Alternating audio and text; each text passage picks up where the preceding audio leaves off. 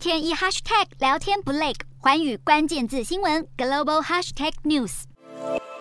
高通膨让消费却步，最新数据显示，美国消费者支出转弱，国际货币基金 IMF 因此再度下修美国的经济成长预测。IMF 将今年美国 GDP 成长率从六月底预估的百分之二点九砍至百分之二点三，以及将美国明年 GDP 成长率从百分之一点七调降至百分之一。IMF 同时警告，美国要避免陷入经济衰退，将变得越来越具有挑战性。接下来市场的焦点是即将公布的美国六月消费者物价指数 CPI。白宫已经先打预防针，表示数字将会相当高，但称高指数是过去式，因为能源价格已经开始下跌。不过，美国研究公司指出，六月从亚洲输往美国的海上货柜运输量比一年前增加百分之四，达到一百七十二万个二十英尺标准货柜，创下同期的历史新高，而这也是连续第二十四个月呈现增长，主要是因为来自中国的货量回升。而航运运费虽然还维持在高档，但持续呈现降价趋势。根据上海航运交易所数据，七月初从上海到美国西岸的四十英尺货柜运费是七千一百一十六美元，比今年四月初已经降低大约